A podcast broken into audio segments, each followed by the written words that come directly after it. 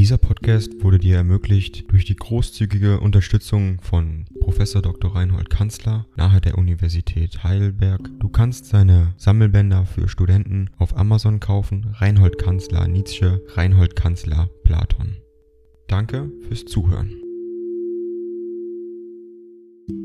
230 an Peter Gastnitzer, Pension de Zeneve, 26. Februar 1888 Lieber Freund, trübes Wetter, Sonntagnachmittag, große Einsamkeit, ich weiß nichts angenehmeres mir zu erfinden, als etwas zu und mit Ihnen zu reden. Eben merke ich, dass die Finger blau sind, meine Schrift wird nur dem erredlich sein, der die Gedanken errät. Was Sie über den Stil Wagners in Ihrem Briefe sagen, erinnert mich an eine eigene irgendwo geschriebene Auslassung darüber, wie sein dramatischer Stil nichts weiter ist als eine Spezies des schlechten Stils, ja sogar des Nicht-Stils in der Musik, aber unsere Musiker sehen darin einen Fortschritt. Eigentlich ist alles ungesagt, ja wie ich argwöhne, fast ungedacht auf diesem Bereiche von Wahrheiten, Wagner selber, als Mensch, als Tier, als Gott und Künstler geht tausendfach über den Verstand und Unverstand unserer Deutschen hinaus,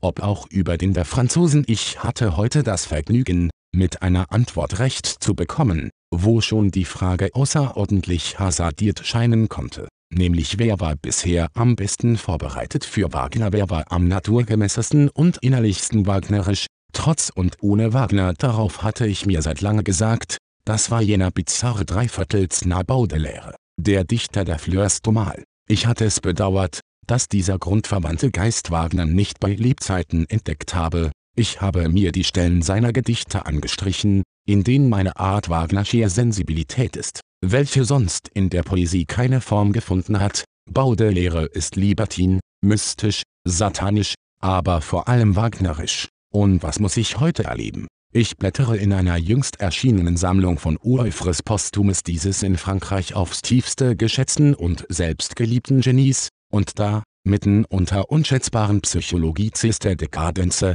Monkörmes A und von der Art, wie man sie im Falle Schopenhauers und Byrons verbrannt hat, springt mir ein unedierter Brief Wagners in die Augen, bezüglich auf eine Abhandlung Baudelaires in der Revue Européenne, April 1861. Ich schreibe ihn ab, Mon cher Monsieur Baudelaire, jedais plusieurs fous hets vos sang vos trouva, vos creuret spin, Combien Jesules desirox der vos dire quelle immense satisfaction vos mavets prepare par futra article quim honore et quim in curage plus cretutsic un ajamais dit suamon pauvre talent. Ne sirait il pas possible de vos bien tot, behaute Volks. Comment jemai senti enifre in lisant ces belles pages qui me racontaient, comme le fait le meilleur poème, les impressions que Yemidoles vante davor produite sur une organisation si supérieure que la vôtre, soit mille fois rematides. Ding dong. AI kostet Geld. Wenn du diese Briefe ohne Werbung und ohne Unterbrechung hören willst, dann kauf sie dir doch unterm Link in der Beschreibung. Das Ganze ist moralinfrei und verpackt in mehreren Audiobook-Formaten nur für deinen Genuss. Danke für dein Verständnis und viel Spaß mit den Briefen.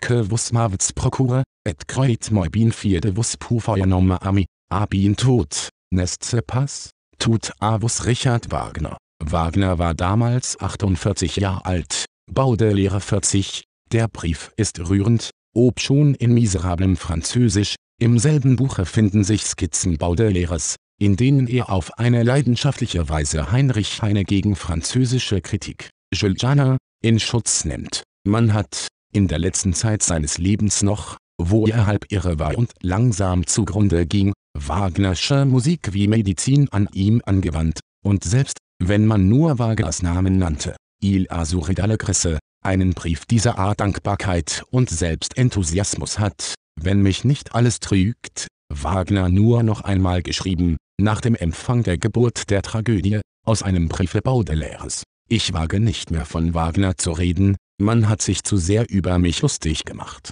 Diese Musik ist eine der ganz großen Freuden meines Daseins gewesen. Ich habe gut 15 Jahre keine solche Erhebung, vielmehr ein Levement, gefühlt, wie geht es jetzt, lieber Freund?